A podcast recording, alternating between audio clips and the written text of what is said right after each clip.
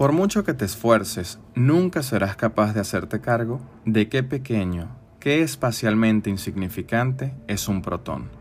Sencillamente es demasiado pequeño. Un protón es una parte infinitesimal de un átomo, que es en sí mismo, por supuesto, una cosa insustancial.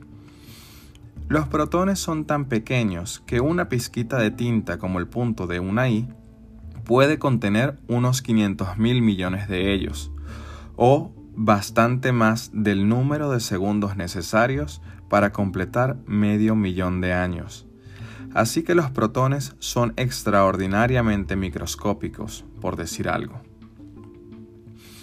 Ahora imagínate, si puedes, que aprietas uno de esos protones hasta reducirlo a una mil millonésima parte de su tamaño normal, en un espacio tan pequeño que un protón normal pareciese enorme a su lado.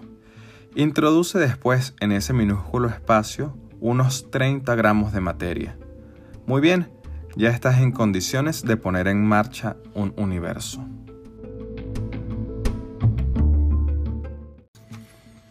Estoy dando por supuesto, obviamente, que lo que quieres construir es un universo inflacionario.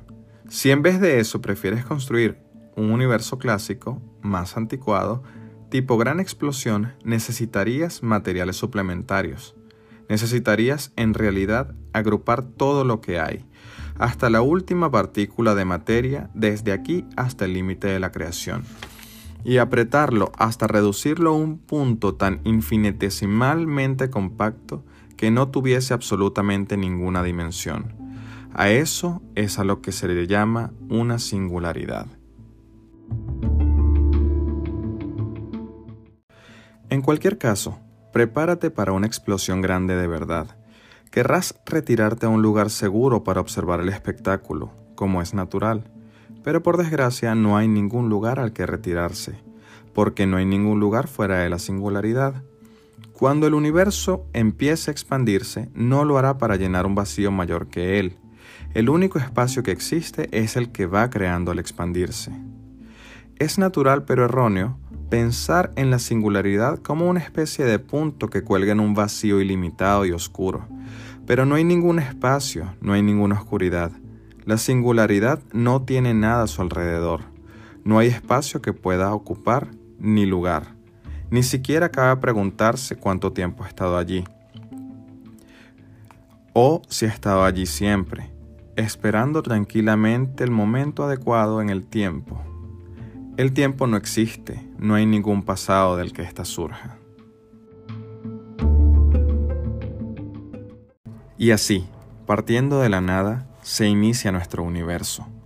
En una sola palpitación cegadora, un momento de gloria demasiado rápido y expansivo para que pueda expresarse con palabras, la singularidad adquiere dimensiones celestiales, un espacio inconcebible, el primer animado segundo, un segundo al que muchos cosmólogos consagrarán carreras, en que irán cortándolo en obleas cada vez más finas. Se produce la gravedad y las demás fuerzas que gobiernan la física. En menos de un minuto, el universo tiene un millón de miles de millones de kilómetros de anchura y sigue creciendo rápido. Hace ya mucho calor, 10 mil millones de grados suficiente para que se inicien las reacciones nucleares que creen los elementos más, ligeros, hidrógeno y helio principalmente, con un poquito de litio, un átomo por cada 100 millones. En tres minutos se ha producido el 98% de toda la materia que hay o que llegará a haber. Tenemos un universo. Es un lugar con las más asombrosas y gratificantes posibilidades. Un lugar bello, además, y se ha construido todo en lo que se tarda en hacer un bocadillo. ¿En qué momento? Es motivo de cierto debate. Los cosmólogos llevan mucho tiempo discutiendo sobre si el momento de la creación fue hace 10 mil millones de años o el doble de esa cifra u otra cifra intermedia. La opinión más extendida parece apuntar hacia la cifra de unos 13.700 millones de años, pero estas cosas son notoriamente difíciles de medir, como veremos más adelante. Lo único que puede decirse en realidad es que en cierto punto indeterminado del pasado muy lejano por razones desconocidas se produjo al momento que la ciencia denomina como t igual a 0.4. Estábamos entonces de camino. Hay, por supuesto, muchísimo que no sabemos y mucho de lo que creemos saber no lo hemos sabido o creemos que no lo hemos sabido durante mucho tiempo. Hasta la idea de la gran explosión es una idea muy reciente. Lleva rodando por allí desde que en la década de los 20 Georges Lemaitre, y sacerdote e investigador belga, la propuso por primera vez de forma vacilante pero no se convirtió en una noción activa de la cosmología hasta mediados de los 60, en que dos jóvenes radioastrónomos hicieron un descubrimiento excepcional e involuntario. Se llamaban Arno Penzias y Robert Wilson. En 1965 estaban intentando utilizar una gran antena de comunicaciones propiedad del laboratorio Bell de Holmdel, Nueva Jersey pero había un ruido de fondo persistente que no les dejaba en paz, un silbido constante y agobiante que hacía imposible el trabajo experimental. El ruido era continuo y difuso, llegaba de todos los puntos del cielo, día y noche en todas las estaciones. Los jóvenes astrónomos hicieron durante todo un año lo que se les ocurrió para localizar el origen del ruido y eliminarlo, Revisaron todo el sistema eléctrico, desmontaron y volvieron a montar los instrumentos, comprobaron circuitos, menearon cables, limpiaron enchufes. Se subieron a la antena parabólica y pusieron cinta aislante en todas las juntas y en todos los remaches. Volvieron a subirse a la antena con escobillas y útiles de limpieza y la repasaron cuidadosamente para limpiarla, de lo que en un artículo posterior denominaron material dieléctrico blanco, que no es más que lo que vulgarmente se conoce como mierda de pájaro. Pero todo fue en vano. Aunque ellos no lo sabían, a solo 50 kilómetros de distancia, en la Universidad de Princeton, había un equipo de científicos dirigidos por Robert Dick que estaba intentando encontrar precisamente aquello de lo que ellos se afanaban tanto por librarse. Los científicos de Princeton estaban trabajando en una idea propuesta por primera vez en los años 40 por el astrofísico de origen ruso George Gamow. Si miras a suficiente profundidad en el espacio, encontrarás restos de la radiación cósmica de fondo dejada por la gran explosión. Gamov calculaba que la radiación, después de haber recorrido la inmensidad del cosmos, llegaría a la Tierra en forma de microondas. En un artículo más reciente había sugerido incluso un instrumento que podría realizar tal tarea, la antena Bell de Holmdel. Por desgracia, ni Penzias ni Wilson, ni ninguno de los miembros del equipo de Princeton había leído el artículo de Gamov. El ruido que Penzias y Wilson estaban oyendo era por supuesto el ruido que había postulado Gamow. Habían encontrado el borde del universo, o al menos la parte visible de él, a unos 8.640 trillones de kilómetros de distancia. Estaban viendo los primeros fotones, la luz más antigua del universo, aunque el tiempo y la distancia los habían convertido en microondas, tal como había predicho Gamow. Alan Good, en su libro El universo inflacionario, aporta una analogía que ayuda a situar en perspectiva este descubrimiento. Imagínate que atisbar las profundidades del universo fuese algo parecido a ponerte a mirar hacia abajo desde la planta 100 del Empire State, representando la planta 100 el momento actual y el nivel de la calle el instante de la gran explosión. Cuando Penzias y Wilson realizan su descubrimiento, las galaxias más lejanas que se habían llegado a detectar se hallaban aproximadamente en la planta 60 y los objetos más lejanos, cuásares, estaban aproximadamente en la planta 20. El hallazgo de Penzias y Wilson situaba nuestro conocimiento del universo visible a poco más de un centímetro del suelo del vestíbulo.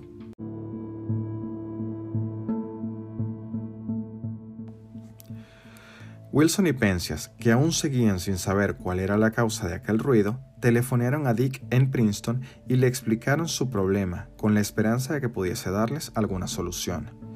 Dick se dio cuenta de qué era lo que habían encontrado los dos jóvenes.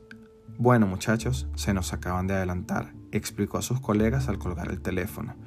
Poco después, la revista Astrophysical Journal publicó dos artículos, uno de Penzias y Wilson en el que describían su experiencia con el silbido, el otro del equipo de Dick, explicando la naturaleza del mismo. Aunque Penzias y Wilson no buscaban la radiación cósmica de fondo, no sabían qué era cuando la encontraron y no habían descrito su naturaleza en ningún artículo, recibieron el Nobel de Física en 1978. Los investigadores de Princeton solo consiguieron simpatías. Según Dennis Overby en Corazones Solitarios en el Cosmos, ni Penzias ni Wilson entendieron nada de lo que significaba el descubrimiento hasta que leyeron del asunto en el New York Times.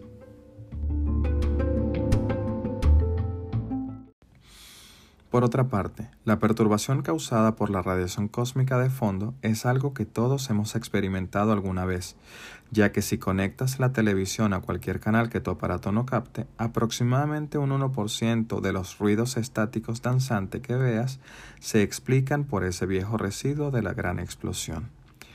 Así que la próxima vez que te quejes de que no hay nada que ver, recuerda que siempre puedes echar un vistazo al nacimiento del universo. Aunque todo el mundo la llama la gran explosión, muchos libros nos previenen de que no debemos concebirla como una explosión en el sentido convencional. Fue más bien una expansión, vasta y súbita, a escala descomunal. Pero, ¿qué la provocó? Hay quien piensa que quizá la singularidad fuese la reliquia de un universo anterior, que se había colapsado que el nuestro es sólo uno de los universos de un eterno ciclo de expansión y colapso, algo parecido a la bolsa de una máquina de oxígeno. Otros atribuyen la gran explosión a lo que denominan falso vacío, campo escalar o energía de vacío, cierta cualidad o cosa, en realidad, que introdujo una medida de inestabilidad en la nada que existía. Parece imposible que se pueda sacar algo de la nada, pero el hecho de que una vez no había nada y ahora hay un universo constituye una prueba evidente de que se puede. Es posible que nuestro universo sea simplemente parte de muchos universos mayores, algunos de diferentes dimensiones, y que estén produciéndose continuamente y en todos los lugares grandes explosiones.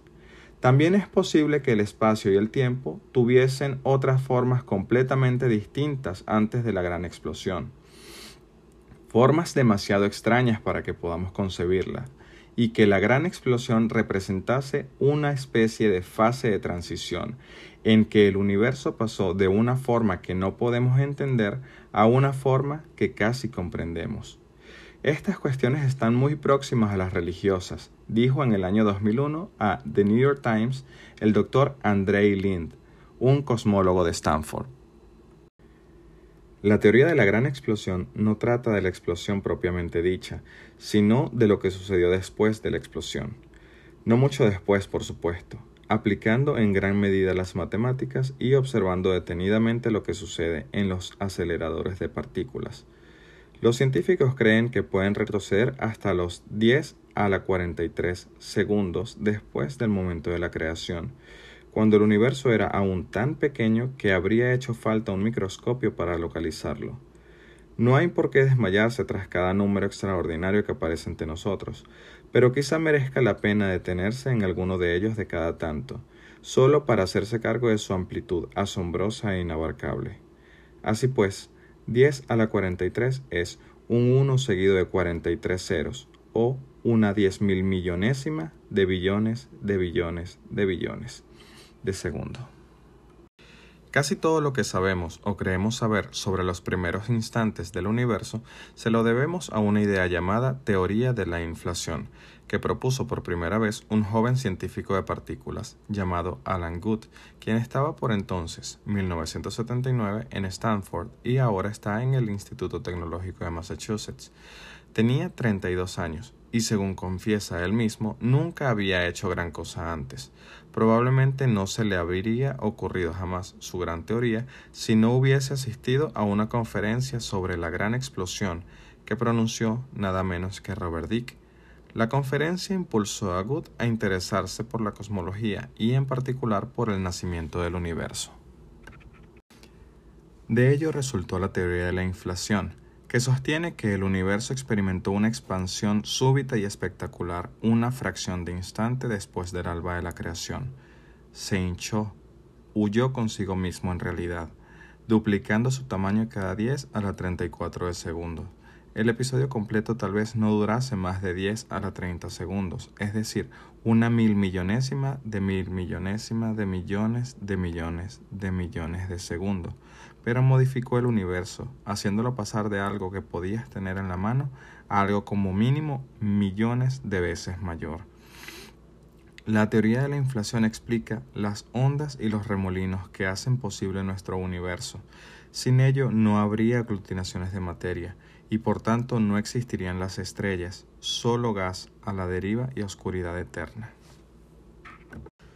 Según la teoría de Good, tras tras una diez mil millonésima de billonésima de billonésima de segundo surgió la gravedad.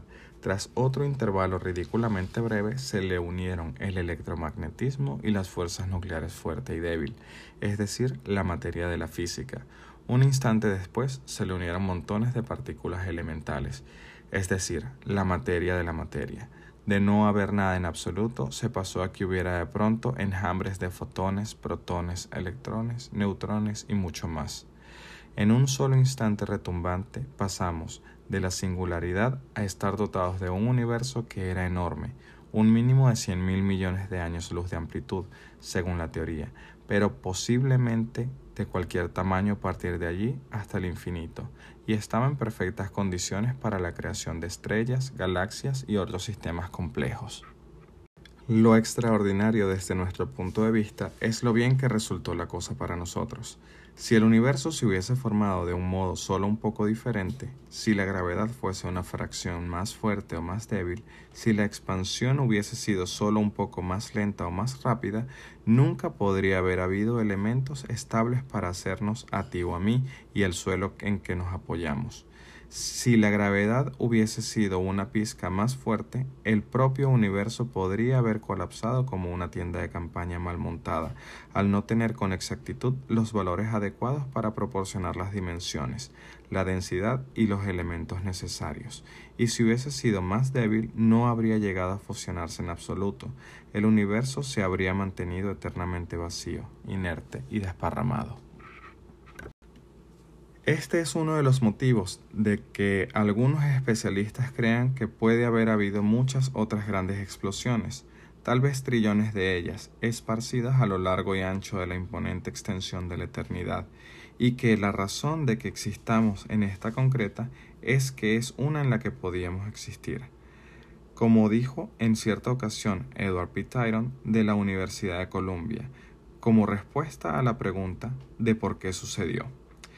Ofrezco la humilde propuesta de que nuestro universo es simplemente una de esas cosas que pasan muy de cuando en cuando. A lo que Good añadió, aunque la creación del universo pudiese ser improbable, Tyron resaltó que nadie había contado los intentos fallidos. Martin Rees, astrónomo inglés, cree que hay muchos universos, quizá un número infinito, cada uno con atributos distintos, en combinaciones distintas, y que nosotros simplemente vivimos en uno que combina las cosas de manera tal que nos permite existir en él.